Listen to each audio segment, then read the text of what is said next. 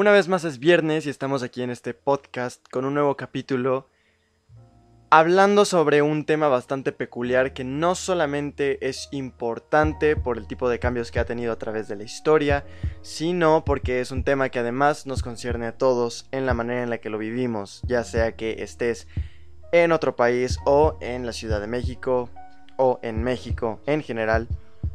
Es un tema del cual se puede sacar muchísima información, del cual podemos aprender todos y del cual nos podemos guiar para mejorar las cosas. Creo que el título del podcast debería ser capaz de poder hablar por sí mismo, así que, en vez de eso, y ya que hoy estamos festejando y conmemorando una fecha importante, prefiero iniciar el saludo celebrando a todas las mujeres que estén escuchando este podcast por el Día Internacional de la Mujer. A muy grandes rasgos y de una manera muy general te puedo contar que el Día Internacional de la Mujer fue declarado por la ONU oficialmente en 1975, pero que se considera desde 1857, es decir, en plena revolución industrial. Ese es el dato que quise meter al principio de este podcast para introducirlas como un pequeño extra, pero que si quieres saber todo el contexto histórico que las llevó a su primer huelga feminista en este día, entonces te recomiendo que estés muy al pendiente del siguiente podcast porque en torno a esto va a ser el siguiente tema. Eso es un spoiler para ustedes. Si esta es la primera vez que escuchas uno de los podcasts, entonces déjame decirte pues primero que no te estás perdiendo de mucho, pero te voy a poner aún así al corriente sobre la temática del podcast y cómo va a funcionar alrededor de los siguientes minutos. El podcast se divide en tres secciones. La primera consta de el panorama histórico, del contexto, trata de poner las cartas sobre la mesa. Los primeros minutos los abarcaremos con la parte objetiva. Estamos hablando de los hechos reales, de las cosas que sí suceden y en los minutos posteriores estaremos hablando de opiniones, puntos de vista, de abrir un debate para poder dialogar sobre esta cuestión, saber qué opinan ustedes, qué piensan al respecto sobre lo dicho en el podcast y abrir eh, conversación con ustedes básicamente en redes sociales que ya les daré yo al final del podcast. Y para terminar el podcast, para terminar el episodio de hoy, yo les doy al final dos cosas. La palabra del día, que es una palabra que ustedes utilizan o por lo menos intentan utilizar alrededor de la semana y ver qué tal les va. Y la segunda es un dato interesante que ya les daré respecto al tema del día de hoy o puede que no, puede ser un tema random, pero un dato interesante para que te lleves y le cuentes a tu morra, a tus tías, a tus profesores, a tus amigos, a cualquier persona que creas que le es relevante. En el podcast anterior, para los que lo escucharon, yo les mencioné que iba a tratar de utilizar también la palabra de la semana y comentarles aquí en el programa qué tal me fue, cuál fue la experiencia. Y bueno, dos cosas respecto a la palabra alacre, que significaba alegre, feliz. Puedo decir que solamente me funcionó para describir en ciertas ocasiones mi estado de ánimo. Particularmente para mí fue una semana bastante buena, estuvo muy ocupada, tuve cosas que hacer, estuve pues con bastante buen ánimo comparado a otras situaciones, a otras semanas. Y con respecto a espaventero, que es la persona que acostumbra a hacer demostraciones exageradas y fingidas de sentimientos, creo que esta palabra solamente logré utilizarla en una ocasión y no fue más que para describir a una persona de este tipo. O sea, esta palabra no hace más que señalar el efecto de otra persona. Así que por lo cual no creo que diría que es una palabra que me gustaría usar diariamente, que sí es interesante, que no todo el mundo comprende el verdadero significado de esta frase. Así que si tú eres una de esas personas a la que les encanta ver este tipo de videos en los que puedes insultar a una, manera, a una persona de manera intelectual, pues, pues eh, creo que esta es la palabra para ti. Pero bueno, esa fue mi experiencia en cuanto a cómo utilicé el contexto de estas palabras hubo una chica que me escribió eh, con el motivo del podcast anterior, con, la, con lo de la palabra aspaventero, que me dice que existe un trastorno de personalidad también junto con esto. eh, se le llama, a la persona se le llama histriónica y se caracteriza por la búsqueda de atención a toda costa. Dice que estas personas que lo tienen piensan que sus relaciones son lo único y más importante en su vida y suelen ser algo dramáticas. Es un tipo de trastorno. Y bueno, muchas gracias primero por el dato, porque no tenía ni idea. Qué bueno que esto nos sirve, no solamente para que eh, me lo compartas a mí, sino también compartirlo aquí. Eh, creo que ya sabes quién eres, así que pues saludos si estás escuchando esto, porque pues básicamente yo no sabía nada de esto, me pareció muy interesante que esa persona a la que a veces llamamos dramática, que llamamos eh, aspaventera, puede llegar a tener un tipo de trastorno como estos. Eh, qué interesante, ¿no? Saludos una vez más estás escuchando el podcast del día de hoy.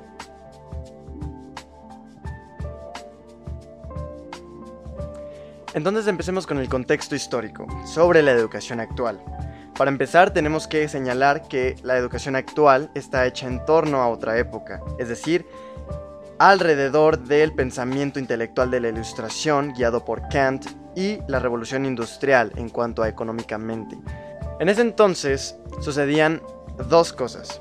La primera es que ya que la gente, guiada por el pensamiento de la ilustración, el pensamiento de la ilustración básicamente te dice que las personas todos los días tenemos que buscar el conocimiento. Ilustrarnos es como iluminarnos, es decir, abrir nuestro panorama, conocer cosas todos los días, algo que espero que este podcast esté aportando y por lo cual muchas personas pensaron que era muy buena idea abrir escuelas públicas para muchas personas que no tenían los recursos para pagarse una escuela. En ese entonces, si tenías dinero, te ibas con los jesuitas. Esa era la sede, era el lugar en donde tú podías estudiar si tenías pues una buena posición económica. Y si no, pues tenías una función más como de pupilo. La gente que económicamente hablando estaba por debajo de las otras personas, que estaba por los suelos, se dedicaba a conseguir un trabajo como aprendiz, es decir, que iban a, pongamos un ejemplo, una panadería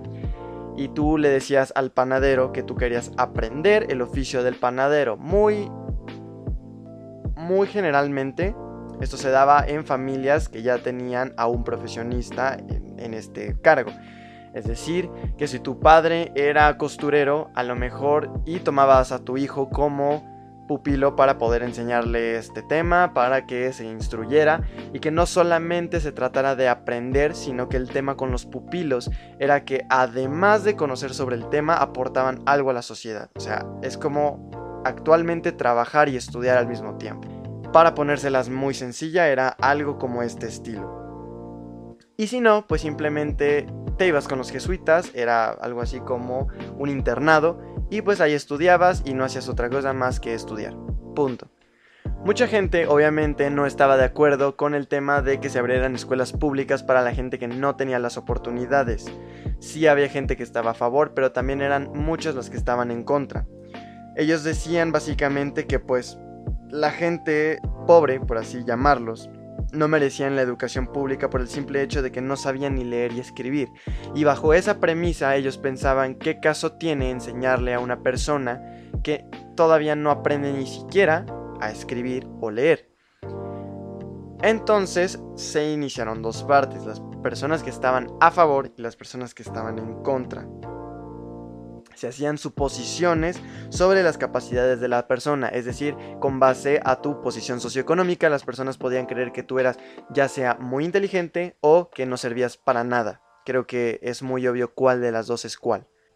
Otra cosa importante sobre la inteligencia, por el concepto que se tomaba por inteligencia en ese tiempo, era el razonamiento deductivo. Es decir, hablamos de lógica, de premisas, de silogismos, de ética, todo el tema que tiene que ver con eh, la lógica en general. Entonces, básicamente una persona que no tenía las capacidades monetarias para ir a estudiar este tipo de cosas que se enseñaban, era tomada como una persona estúpida y una persona que era muy capaz se quedaba fuera de este sistema. Cabe recalcar que esto no es algo que se ha dejado atrás con los años, sino que también es algo que pasa actualmente. Hay quienes evidentemente mencionan que la idea de ser pupilos en la actualidad serviría muchísimo más que simplemente estudiar. O sea, un alumno común, un alumno regular, no es que aporte mucho a la sociedad. Están alrededor de más de 15 años de su vida estudiando, pero durante ese transcurso no están aportando nada a su sociedad tampoco. Entonces el tema con los pupilos es que también es un tipo de iniciativa que se ha tomado alrededor de años pasados para ver si se implementa en algunos sistemas de educación alrededor del mundo, porque pues se tiene la idea correcta que de este modo nosotros somos más productivos como jóvenes. Y claro que es un buen tema, pero también se tiene que abrir al debate en unos minutos del por qué funciona y del por qué no.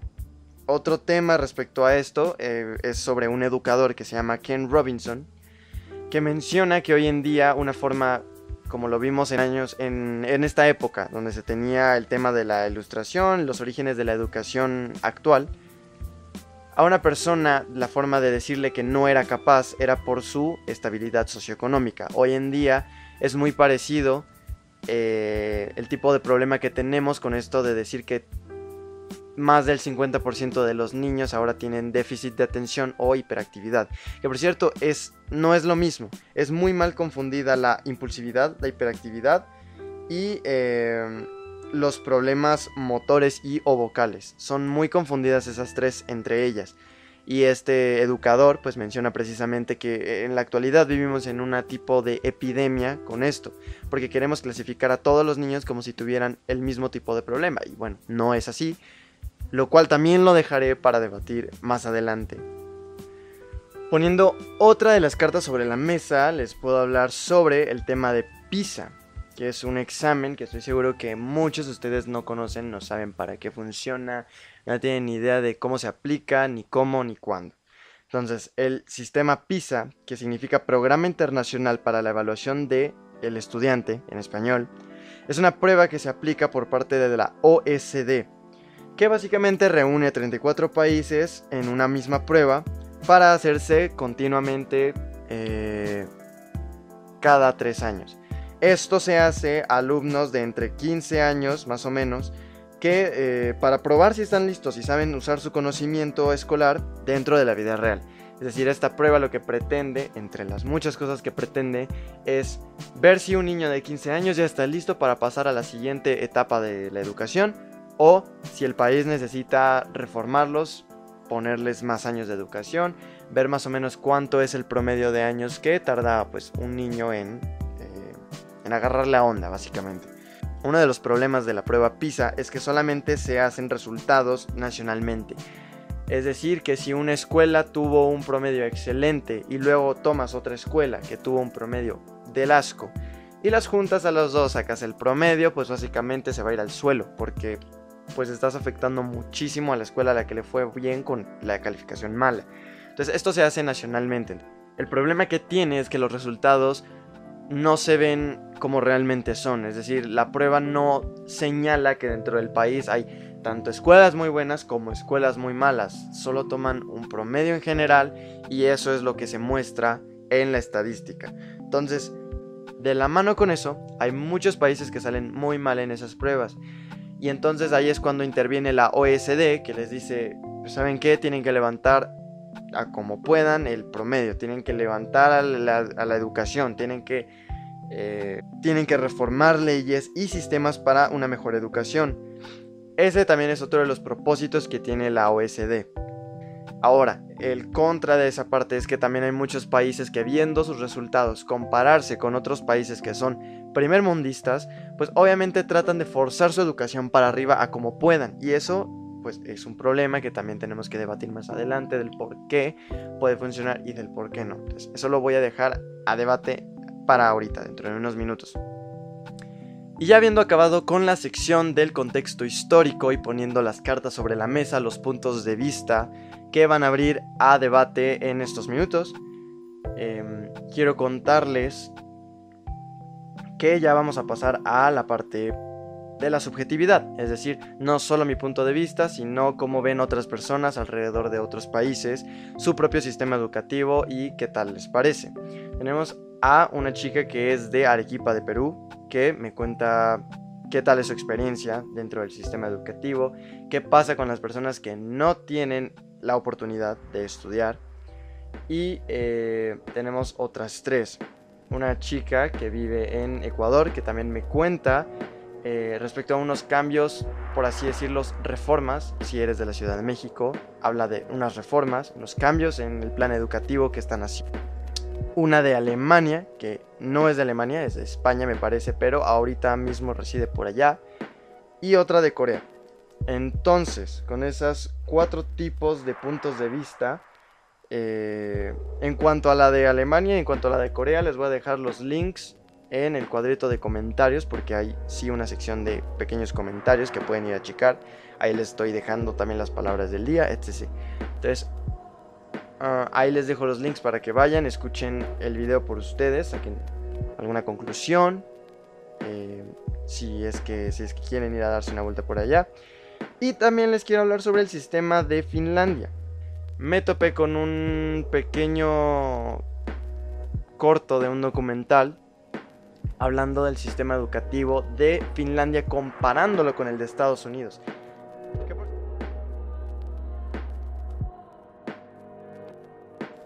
Entonces, empecemos por el principio. ¿Qué es lo que dice la ilustración de Kant? En pocas palabras, la ilustración de Kant te dice, no seas flojo, levántate de ese sillón, sal, Explora el mundo, conoce, descubre, no te cierres en que solamente hay una respuesta, sino toma puntos de vista ajenos, eh, lee, investiga, sé autodidacta. Eso es la ilustración de Kant. ¿Qué tan fácil es aplicarlo? ¿O qué tan difícil es aplicarlo? Bueno, muchísimo, es muchísimo, muy difícil aplicarlo, porque nombra cualquier excusa que tengas y ya, con eso, eso te basta para no poder seguir la ilustración de Kant. Que es que tienes sueño, que es que a lo mejor tienes cosas más importantes que hacer, que es que a lo mejor eh, tienes algún problema con algo de tu familia, que no puedes tal cosa porque tal, que cualquier excusa que te venga a la mente con tal de no pararte de tu sillón ya es pretexto para no seguir la ilustración de Kant. Ya por ahí vamos mal. Entonces sí, es bastante muy difícil aplicar todo este tema. A mí me toca y no quiero decir que estoy siguiendo exactamente el sistema porque no creo que vaya por ese estilo. Pero por ejemplo, a mí me toca investigar todo este tipo de cosas porque tengo que presentarles un podcast a la semana y porque quiero además hacerlo. Es algo que además a mí me llena. Porque, como creo que expresé en el primer podcast, o no sé si lo hice o no, a mí me sirve esto por cualquier tipo de cosa. Yo tengo una un punto de vista que se llama conoce quién está en la habitación contigo. Es decir, que si hay una persona del otro lado que sabe más sobre un tema que tú, en ese tipo de contexto no hay modo en el que tú puedas aportar algo. Es mejor quedarse en el perfil bajo y escuchar lo que la otra persona tiene que decirte para poder informarte, para poder conocer más sobre el tema. Es decir, ser los oídos en ese contexto. Y hay situaciones en las que pasa al revés, en las que tú eres la persona interesante del otro lado de la mesa y que tienes algo que contar y que tienes algo para transmitirle a los demás y para enseñarles. Es parte del por qué yo les enseño un dato curioso todos los días, les hablo del contexto histórico, les informo de todo esto. Ahora, ustedes en cualquier momento pueden salir con alguien eh, y platicarles de todo esto. O sea, hay muchas personas que, en mi opinión personal, se quedan muy rápido sin un tema de conversación. Entonces, esto a mí en particular no me gusta. No me gusta salir con alguien que en cinco minutos ya se quedó sin temas de conversación y que su primer pregunta fue ¿cuál es tu color favorito? o eh, ¿cuál es tu el sabor de helado favorito? O sea, aporten un poquito más a ese tipo de conversaciones. Esto además a mí me sirve para eso. Entonces, a mí me toca hacer todo esto pues precisamente por eso, porque yo presento el podcast una vez a la semana y durante esa semana yo les investigo y además a mí me agrada. Ahora, hablando específicamente de México y de su sistema educativo respecto al sistema UNAM por lo menos, se trabajan áreas cuando estás en bachillerato a punto de pasar a la universidad, o sea, el último año, antes de la universidad. Entonces se aplican áreas y tienes para cuatro para elegir. Área 1, que es básicamente matemáticas e ingenierías. Área 2, que es médica, salud, química. Em, área 3, que es política, derecho, es eh, cosas de relaciones internacionales, puro como el tema de negocios. Y área 4, que es artes, filosofía, letras, es como otro rollo, completamente distinto. Área 1, área 4, son como los dos extremos. Tienen su razón de estar acomodados de ese modo. Entonces, yo personalmente opino que eso de las áreas, de tomarte ese año para poder especializarte un poquitito y orientarte hacia lo que va a ser tu carrera, no tiene demasiado sentido. ¿Por qué? Porque aquí podremos aplicar perfectamente el estilo de el pupilo. O sea, ese año podría ser perfectamente utilizado para que cada uno pudiéramos ir a las facultades que nos interesan, entrar a las facultades, universidades en las que estamos interesados, en las que nos vemos a largo plazo, en las que queremos estudiar, entrar y tomar clases como oyentes. Porque a mí me parece muchísimo más productivo ir a una clase como oyente en una facultad, en una universidad, a que tomes en bachillerato un año extra solamente para poderte orientar un poquito em, y darte una idea de lo que va a ser la universidad respecto a lo que quieres estudiar. Eso lo digo porque en el área tienes que compartir, por ejemplo, área 1. En área 1 tienes que compartir, si tú quieres una ingeniería en mecánica automotriz, tienes que compartir el área con alguien que a lo mejor quiere ingeniería en aeronáutica. Tienes que compartir con alguien que se quiere dedicar a la física pura o a la física, a la metafísica, por ejemplo. Entonces, evidentemente no son los mismos procesos de aprendizaje, además de que tienes troncos comunes como lo son derecho, como lo son psicología, como lo son, mm, eh, pues en algunos casos algún idioma. Que la parte del idioma está bastante bien, pero a ver. Yo creo que eso de poner tronco común, por ejemplo, eh, digamos, el área de... la materia de derecho es tronco común. Pero hay personas que se meten a área 3 porque quieren estudiar derecho. Entonces yo creo que no sirve de nada que haya personas que quieren estudiar derecho y se metan al área 3, que es el área especializada para eso. Perdón. Em, yo creo que no tiene sentido que haya personas que se metan a área 3, que es el área especializada para derecho, y que tengan que tomar tronco común junto con, con todas las demás áreas la materia de derecho. O por ejemplo, personas que se quieren especializar en eh, psicología en cuanto a, supongo, área 2, que es la, la, parte médica, que sería como psiquiatría, y que tengas que compartir la materia de psicología, que es a lo que a ti te interesa, con el resto de las áreas. O sea, porque no tiene ningún sentido en ese entonces que te dividan, no tiene ningún sentido, porque si lo que quieres estudiar lo puedes tomar junto con los demás grupos, entonces no te funciona para nada que te hayan dividido. Porque sí es verdad que si estás en área 2 tomas un poquito más distinto el programa en cuanto a materias como lo son química, como lo son eh, salud, como lo son biología. Y por ejemplo en área 1 hay personas que no tienen biología porque son más especializados hacia eh, física, hacia matemáticas, hacia... ¿Qué te gusta? Eh, estadística, por ejemplo, que sería algo que se debería tomar no solo para área 1, sino para la 3, la parte de negocios y todo ese aspecto. Pero incluso así, área 4, que es la parte de filosofía y letras, también toma estadística. Entonces, eh, desde mi punto de vista, las divisiones de las áreas no tienen demasiado, demasiada razón de ser. Pero claro, ese es solo mi punto de vista. Tú, por ejemplo, ese es el primer punto que me gustaría que me debatieran. siempre está abierto los mensajes directos por mi Instagram, ahí me pueden contactar, me pueden poner su punto de vista, que creen ustedes. Entonces, mi, mi punto va enfocado hacia el, el problema del pupilo, en cuanto a que si nosotros pasáramos ese año yendo a las facultades, yendo a empresas que se dedican a las cosas que tú quieres hacer, yendo a mm, conocer personas o intentar conocer personas que se dedican a ese oficio y que te instruyan un poco cómo la parte de esto del pupilo, funcionaría muchísimo mejor y aprenderías muchísimo más por dos razones. La primera es porque de plano tú estás yendo por tu cuenta. Entonces eso significa que desde ahí estás saliendo de tu zona de confort. Significa que te interesa el tema, significa que estás em, enfocado en eso. Y por ende le vas a poner muchísima más atención que a las materias que por ejemplo no tienen nada que ver con lo que tú quieres estudiar, como es el caso de la división de las áreas. Entonces, te dan un concepto muy general en la parte de las áreas, pero no te termina de llenar del todo porque hay muchas cosas que para ti son irrelevantes, que de, plano no funcionan en cuanto a lo que tú te quieres dedicar. Y la segunda es porque yendo a esas mismas facultades tú ya te estás llenando de ese conocimiento. No es solamente la parte de la atención, no es solamente la parte de que ya le estás prestando todo tu enfoque a lo que estás queriendo hacer al ir a esos lugares, porque evidentemente es lo que tú quieres para ti, sino que además estás aprendiendo lo que podrías aprender en lo de las áreas.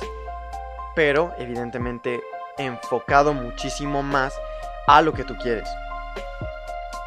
El tema con Perú es un poco distinto. Con ellos hay problemas de educación por la forma en la que su geografía está constituida, ya que hay tres regiones importantes en la manera en la que se divide su país. Es selva, sierra y costa, y van en ese orden. En la costa se encuentra todo el movimiento económico gracias a su intercambio comercial de exportación e importación que se realiza por el mar. Este se hace de este modo se hace de este modo, pues gracias a que del otro lado es muy complicado hacer carreteras y caminos con un suelo tan inusual. Se necesita el apoyo de dinamita y pues es una gran inversión, por lo cual no se realiza. Esto nos lleva a que las comunidades indígenas en la selva no cuenten con escuelas propiamente. Es muchísimo más difícil llegar a ellos. Y bueno, claro que hay programas e iniciativas para hacer estos cambios, pero son muy pocos los maestros que se unen y por lo general suelen estar menos capacitados para brindar esa educación adecuada, ya que los buenos maestros, pues por obvias razones, prefieren ir a escuelas en donde sí se les pague bien por lo que, de nuevo, depende de cuánto puedes pagar por tu educación, así como se hacía en los tiempos de antes con el tema de los jesuitas y ser un pupilo. Dentro de las escuelas de Perú también hay un tema respecto a una reforma educativa que plantea ser inclusivo, es decir, ser abierto y equitativo para todos los géneros. Sin embargo, también hay mucha parte de la población que cree que el hecho de incluirse en sus hijos, estos se pueden volver homosexuales o inmorales. O sea, claramente la gente no está dejando avanzar las cosas. Es un problema no solamente y de cómo se está realizando eh, los cambios para poder llegar a más personas, sino que además es un tema mismo del pensamiento de la población, de su forma de razonar las cosas. Esto es hablando de Perú. Entonces, ahí en donde suele haber más densa población y donde están las grandes ciudades, que puede ser ya sea en Lima, en Piura, en Arequipa, que es de donde es esta persona que me manda la información, eh, es en donde están realmente las buenas escuelas, porque no hay mucho modo para poder llegar a la parte que es eh, sierra y selva, mucho más allá. Gracias a esto es que se realiza pues el mismo intercambio marítimo de exportación e importación. Más adelante y con respecto a Ecuador, también eh, me mandaron la información, por cierto, muchas gracias, se quiere aplicar otro tipo de reforma a esto. Eh, es una reforma que constantemente han estado cambiando últimamente. Según entendí, eh, por la forma en la que aplicas un examen para las universidades, es decir, para tu carrera formalmente. El problema con Ecuador es que ellos no tienen bachilleratos especializados eh, en generales, son más bien hechos para que tú puedas cursar una carrera eh, más o menos técnica. Entonces tú ya vienes con la idea de que vas a cursar cierta eh, digamos, cierta carrera, entonces ya tienes el conocimiento requerido para poder aplicar para un examen para esa carrera. Entonces lo que quieren hacer con esta nueva reforma es que puedan aplicar un examen general respecto a todo lo que saben desde primaria hasta su último año, lo que hace que pues sea más complejo poder entrar a la carrera que ellos quieren. Es decir, se va a aplicar un examen general. Ya no es, creo que, un examen especializado para la carrera que tú estás buscando, sino ya es parejo para todos. Entonces es un poquito más complicado y muchas personas, por lo que entendí, es así. Entonces muchas personas se han estado quejando, eh, me comenta, por, eh, porque quieren que no se haga este tipo de cambio. Porque pues es, es, algo que no, no creo que esté aportando mucho a la educación, sino que al contrario solamente está haciendo las cosas un poco más difíciles para que los, los, chicos puedan avanzar en una etapa. Respecto a lo de Alemania y Corea, pues vaya, los cambios no son muy drásticos, solamente son como pequeños datos que quiero meter aquí. Eh, respecto a Alemania, es que bueno, la educación se divide en tres escuelas, hablando creo que de bachillerato, eh, que es la primera escuela es para la gente que tiene problemas de aprendizaje, que no es muy buena, que no, no es demasiado buena en cuanto académicamente, entonces los ponen en la primera escuela.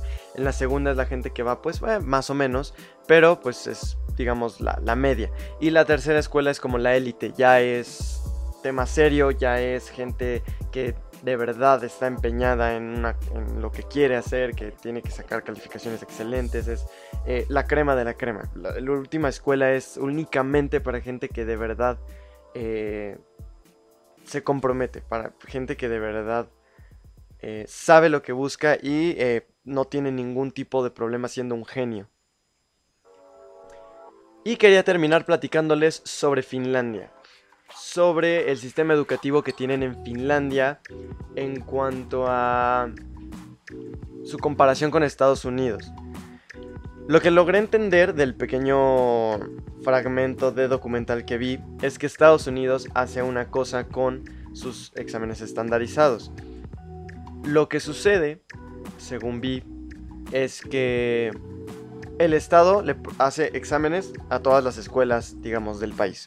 Ellas compiten entre ellas, ven que también salen los alumnos y entonces a lo mejor a las personas que revisaron estas pruebas, sacaron las estadísticas y todo, dijeron, oye, esta escuela va mal, va, va, está por los suelos, ¿qué hacemos?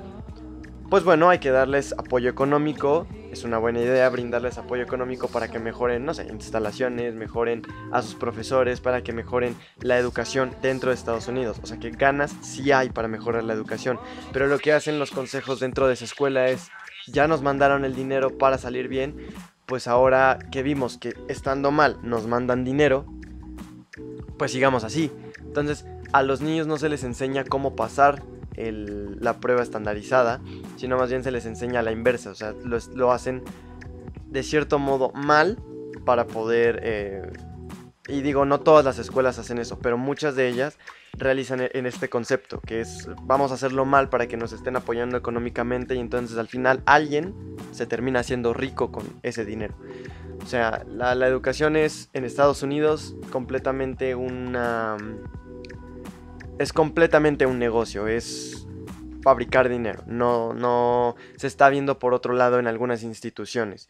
Claro que sí las hay buenas y claro que sí las hay malas, como les comentaba anteriormente, con esto del examen PISA que hace un promedio y no se alcanzan a ver los resultados individualmente, sino que al final un buen alumno termina siendo comparado con un alumno que no tiene ni idea de cómo leer y escribir, ¿sabes? Es, es este esa clase de promedio que se transmite ahí no es reflejado de la realidad. Y eh, Finlandia, que durante unos años iba a la par con Estados Unidos con este sistema educativo, de repente un día se disparó y ahora es top en, educación en el mundo.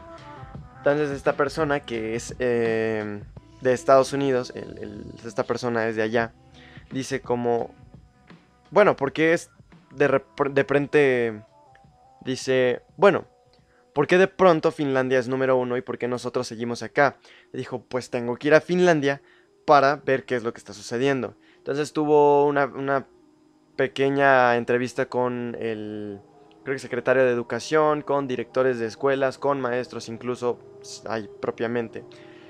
Y el secretario de educación le dice, la palabra tarea es obsoleta. Es obsoleta porque eh, los niños necesitan tiempo para ser niños, los jóvenes necesitan tiempo para ser jóvenes, para salir, para verse entre ellos, para aprender, para eh, en vez de estar haciendo ecuaciones de matemáticas, podrían estar leyendo, podrían estar practicando un violín, música, podrían estar produciendo, podrían estar haciendo algo mucho más interesante con su vida que solamente tarea.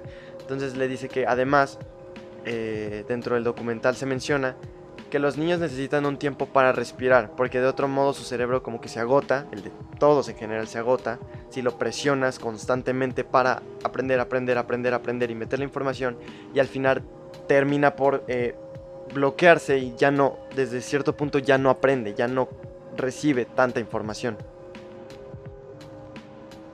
Esta es justa una de las razones por las que en el sistema educativo eh, los niños, por ejemplo, van alrededor de 4 a 5 horas a la escuela, es mínimo, pero precisamente con ese fin. Entonces los maestros dicen, nosotros aquí les enseñamos no a pasar un examen, no a buscar un empleo, no a... O sea, sí es parte de, pero nosotros les enseñamos primordialmente a ser felices, a que salgan y disfruten, a que sean personas antes que solo estudiantes. Entonces, hay mismo estudiantes dentro de la escuela, le mencionan al entrevistador que sí, evidentemente ahí los tratan como adultos, ahí cada quien es responsable de sus cosas, ahí pueden ir, venir, hacer, no necesitan permisos para tener que ir al baño, simplemente tienes que ir al baño y vas, o sea, es... Eh, las cosas se toman con mayor madurez, más responsabilidad. Eh, y esto lo comenta un alumno que justamente se fue de intercambio a una escuela de Estados Unidos y dice que las cosas son totalmente muy distintas. El nivel de estrés no es el mismo y le gusta muchísimo más estudiar en Finlandia. Otra cosa importante de por allá es el hecho de que no hay escuelas públicas. Está, no sé si penalizado precisamente, pero no se realizan escuelas privadas porque eh, al realizar solamente escuelas públicas tener escuelas públicas, eh, la población, digamos, de la clase alta, la gente que tiene mucho dinero, no necesita estar viendo cuál es la mejor educación para su hijo, porque se trata de hacer que todas las escuelas sean iguales. Y asimismo los niños no crecen con el mismo complejo de eh, de ser elitistas, sino que también comparten el mismo salón, la misma aula con niños que no tienen quizá los recursos necesarios para pagarse una escuela carísima.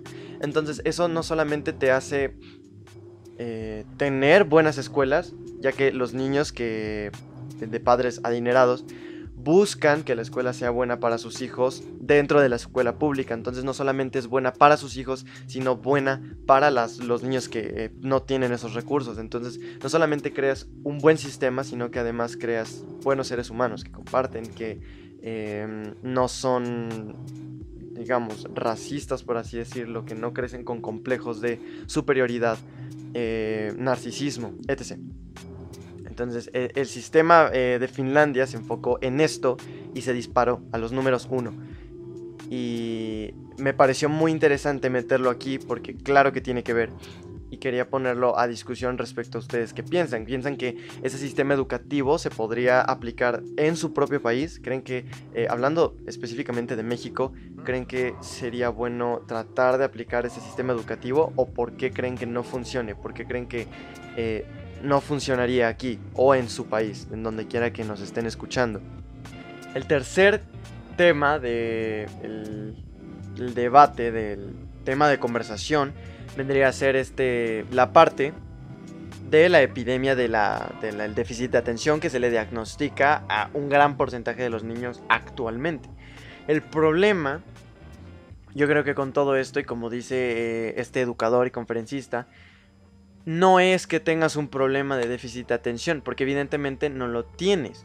El problema es que estás lleno de tantos distractores que parece que es un problema en los niños.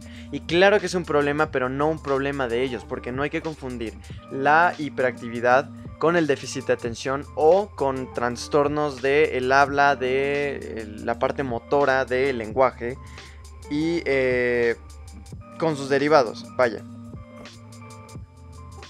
Algunos de estos es importante no confundirlos con el retraso o con comportamientos negativistas desafiantes o indiferentes por parte del niño.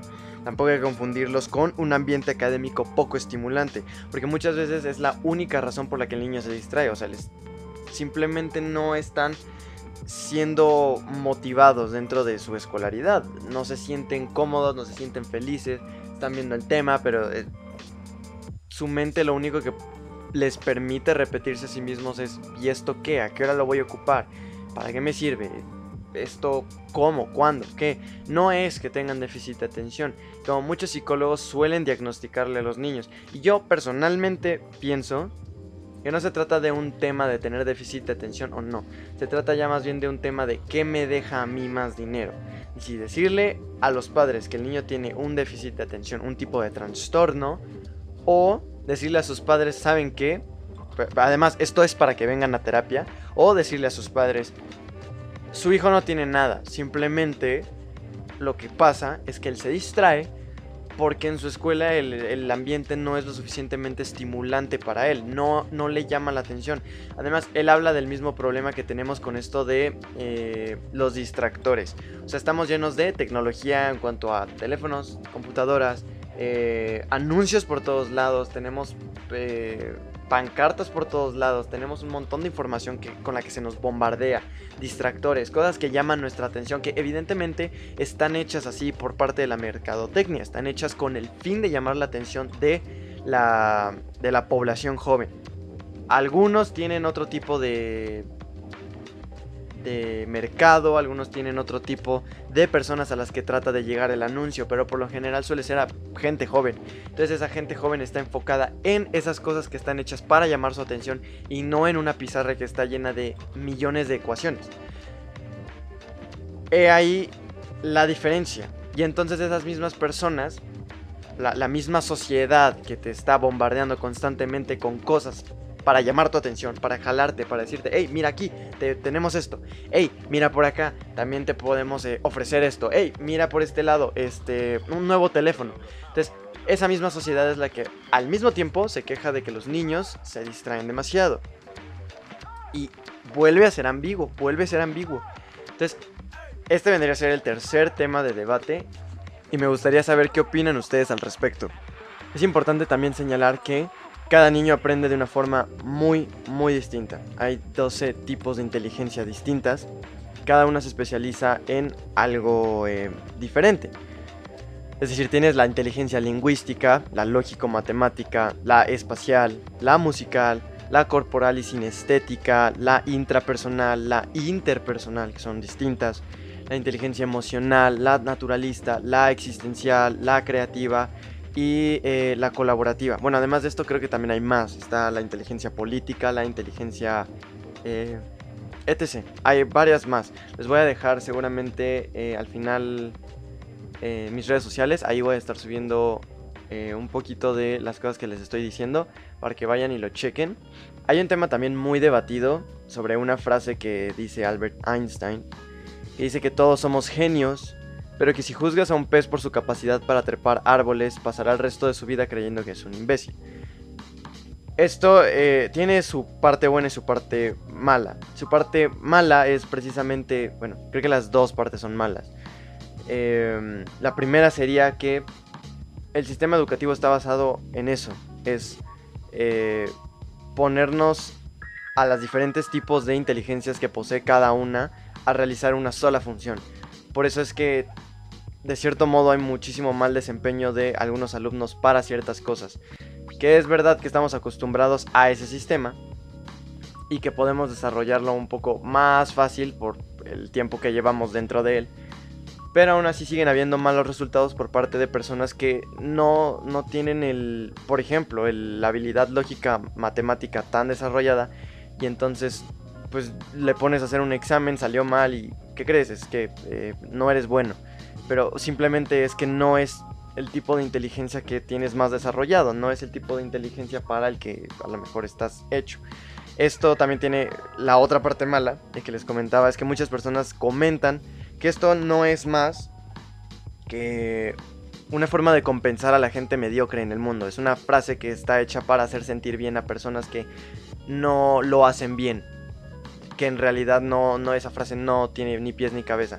Es otra parte que podríamos debatir, si realmente tiene razón de ser esta frase o si no lo tiene, si está hecha para compensar a eh, la gente que simplemente es mediocre escolarmente o si tiene la razón.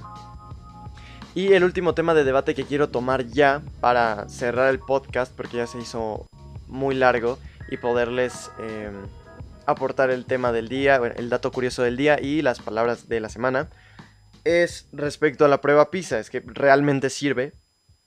Hablábamos de que es una prueba que no tiene como su finalidad eh, generar una competencia entre las mismas escuelas, entre los 34 países que participan, pero que aún así es ambiguo porque de todos modos genera esa competencia, es decir, las escuelas eh, de los países y el mismo país se esfuerza tanto por subir sus resultados comparados con, por ejemplo, ya que tocábamos el tema de Finlandia, con países como Finlandia o como Suiza, que están hasta el límite, están hasta arriba.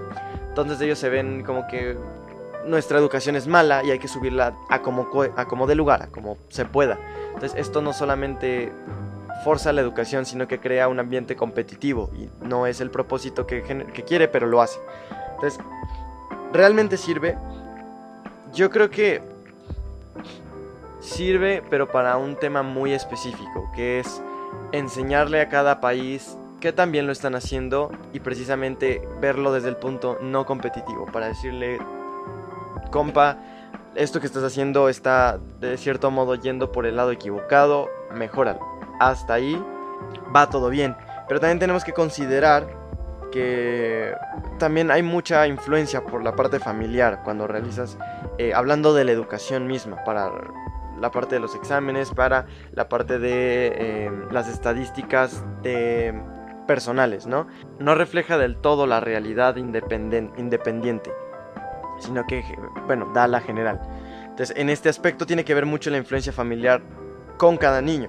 Es decir, eh, es verdad, por estadística, que el número de palabras que puede utilizar, no que puede utilizar, sino que de hecho utiliza un niño cuyos padres tienen más dinero que un niño que no, es muchísimo más alto. ¿Por qué? Porque bueno, si los niños eh, están acostumbrados a ver a sus padres leer, a sus padres realizar actividades eh, de forma intelectual, ellos estarán muchísimo más interesados en hacerlo si ellos ven estas actitudes por parte de sus padres. Es decir, la influencia familiar tiene muchísimo que ver. Y bueno, aquí también tengo que decir que hablando sobre las iniciativas que se toman, por ejemplo, en Perú para llegar a las comunidades de la selva, las indígenas, eh, es cierto que a la gente con menos recursos les llegan muchísimos profesores, o sea, por montones, y tienen programas para apoyarlos actualmente, pero la cantidad no significa calidad. Es decir, que los profesores realmente buenos suelen estar donde hay alumnos con el nivel socioeconómico más alto. Eh, aquí quiero meter un caso personal hablando sobre mi escuela. Eh, en mi escuela actualmente, eh, porque bueno, he tenido que cambiar eh, de cierto modo a distintos tipos de educación, de distintos sistemas, y en el sistema en el que estoy ahorita mismo, pasa una cuestión con los profesores, con los maestros. Entonces, los profesores en mi escuela constantemente están buscando mejores oportunidades. Y ha pasado muchas otras veces en las que los profesores se van en los que ellos se despiden de nosotros y dicen, ¿saben qué? Encontré una mejor oportunidad que me ayuda a crecer y aquí no lo estoy logrando. No por el tema de que los alumnos no funcionen, sino por el tema de que eh, no les pagan como les podrían pagar en una facultad, por ejemplo. Entonces eso de, de, de cierto modo limita el tipo de conocimiento que también los alumnos pueden llegar a tomar. Hay profesores que se quedan en la mediocridad de decir no me pagan lo suficiente para enseñarle a estos niños pues lo que deberían. O sea, no me pagan lo suficiente como para dar mi programa eh, como debe ser. Entonces, eso es un caso muy personal. Hablando de que he tenido profesores que llegan y por un corto, un plazo, una plaza muy corta, un tiempo muy corto de tiempo y después eh, pues se van precisamente por eso, porque dicen, ¿saben qué? Encontré un lugar donde me pagan mejor y chao. Y sé que no es un caso único, sino que hay escuelas en las que también suceden cosas así. Y junto con esto, saliendo del caso personal, eh, hay que decir que hay alumnos que asisten a escuelas donde sus compañeros son de un nivel socioeconómico bajo, y estos mismos tienden a ser malos en la escuela y cuando sus compañeros tienen un nivel alto sacan mejores notas. Esto es parte de una conferencia que también hace una señora, cuyo nombre les voy a dejar seguramente en la parte de las anotaciones, que eh, va mucho de la mano con esto de que eh, si tienes una eh, compañeros de un rango socioeconómico más alto tiendes a aprender mejor. Pues por lo que habíamos visto anteriormente que los profesores están donde está el dinero. E-, ellos evidentemente necesitan comer, tienen que vivir de algo. Entonces ellos dicen, entre mejor me paguen, como en todo, pues mejor. Entonces, es evidente que los mejores profesores, los más preparados, están en escuelas en donde hay eh, alumnos con un nivel socioeconómico bastante más alto. Simplemente es algo que quería agregar porque va de la mano. Y ella lo mete en una de sus conferencias. Eh, referente a esto también les voy a dejar el link para que vayan y lo vean si gustan. Em, y listo. Creo que aquí em, es donde va a acabar la parte del debate. Quiero que todo esto les sirva para que puedan crearse su propia opinión, crearse su propio pensamiento al respecto. Si me lo pueden compartir, pues aún mucho mejor, porque así puedo saber que eh, a la audiencia del podcast lo que le está pareciendo, si le agrada, si piensa que hay algo que pues podría cambiar, por ejemplo, en ese aspecto, o que si las cosas están pues bastante bien. Personalmente, si hay alguien que me ve que, perdón, me escucha, de otra parte de Latinoamérica en particular, pues me podría comentar qué tal con su estilo de educación, la forma en la que hacen las cosas por allá, está muy interesante y a lo mejor y le doy un espacio a otro podcast para poder hablar un poquito más a fondo de otras cosas y compartirles otro tipo de sistemas de, de educación de otras partes. Ahora viene la parte final para cerrar el podcast porque ya se hizo muy largo y despedirme de ustedes que es el dato interesante del día. Así que vamos para allá. Ok, es un poquito complicado de poner en tus propias palabras, así que se los voy a leer así tal cual como va. Es un artículo que habla que México es el primer país hispanohablante del mundo con más de 100 millones de hablantes. Y comenta que es un idioma oficial en países de los cinco continentes, es decir, en los cinco continentes se habla español. En el caso de África, por ejemplo, es oficial en Marruecos y Guinea Ecuatorial. En Asia, Filipinas y en Oceanía también se entiende perfecto en la isla de Pascua. Se dice que nuestro idioma tiene aproximadamente unas 300.000 palabras, aunque la RAE solo recoge 88.000 y en promedio solo utilizamos unas 300. Es por eso que les dejo palabras de la semana, para que incrementen su vocabulario. Parte de eso se dice que una persona culta utiliza alrededor de 500 y un periodista puede llegar a utilizar alrededor de 3000, aunque Miguel de Cervantes, que es el escritor de em, autor de Don Quijote de la Mancha, escribió eh, alrededor de unas 8000 palabras diferentes en su obra. Casi 4000 palabras de esas son de herencia árabe. Por ejemplo, ojalá, que significa mm, es una invocación a Alá y que deriva de la expresión lausha a Alá. Placebo o lavabo proceden de la primera persona del futuro en latín y significa literalmente lavaré y placebo daré placer. Eh, también habla de que nosotros en el español tenemos comillas muy específicas. ¿Han visto las comillas, esas chiquititas que se ponen en las esquinas superiores de la palabra, esas son las que se usan eh, en el lenguaje inglés, son las inglesas. Las que nosotros como hispanohablantes deberíamos utilizar son las que son como angulares, como si fueran como el símbolo de mayor que y menor que. Esas son las comillas que se usan para el español, no las otras. Y bueno, eh, en fin, eh, aquí trae un montón de eh, palabras, trae su origen, su origen, su significado, de dónde viene, por qué y cuándo. Es muchísimo para meter en un solo dato interesante. Entonces también les voy a dejar a lo mejor el link para que vayan y lo chequen, lo lean. Y ahora vamos con la palabra del día. He decidido dejarles dos palabras al día para que sea un poquito más interesante, a lo contrario que dije en el primer podcast. Y mi primera palabra del día es opíparo. Es un adjetivo y se utiliza para la comida, significa que es muy abundante, sabrosa y de calidad. La segunda palabra es crisanta, es un sustantivo y se utiliza para denominar a una mujer mandona, gruñona y que domina y tiraniza a su marido. Eh, hablando, hablando justo sobre el tema del feminismo, que va a ser el siguiente tema, esto queda muy bien. Utilícenla como gusten o como piensen que pueden utilizarla. Esto ha sido todo por el podcast de hoy. Recuerden que pueden eh, comentarme su experiencia utilizando estas palabras. Tienen que tratar de utilizarlas para ampliar su vocabulario si pueden. Es el ejercicio. Y pues lo demás, ya saben, redes sociales, síganme en Instagram, es arroba Emiliano B-R-A-N-T. Pero si te enredaste un poquito con esa parte, te lo dejo en la parte de eh, la sección de anotaciones y comentarios que tengo del podcast. Ahí también les dejo todos los links respecto a todo lo que se trató. Y bueno, realmente quiero terminar diciendo que es un tema pues muy complicado de abarcar en un solo podcast, que es algo que merece una temporada entera para hablarse de, esto, que tiene muchísimas variables, tiene muchísimas ramas, tiene muchísimo que aportar y que discutirse respecto a esto. Entonces se nos alargó bastante más el podcast de lo que estaba planeado, pero precisamente es por eso, porque son tantos datos para meter en un solo lugar que al final terminas desbordándolo todo. Les he tratado de meterlo lo más mm, congruente posible, he tratado de hacerlo lo más eh, mecanizado posible, es decir, que todas las pequeñas ranuras embonaran.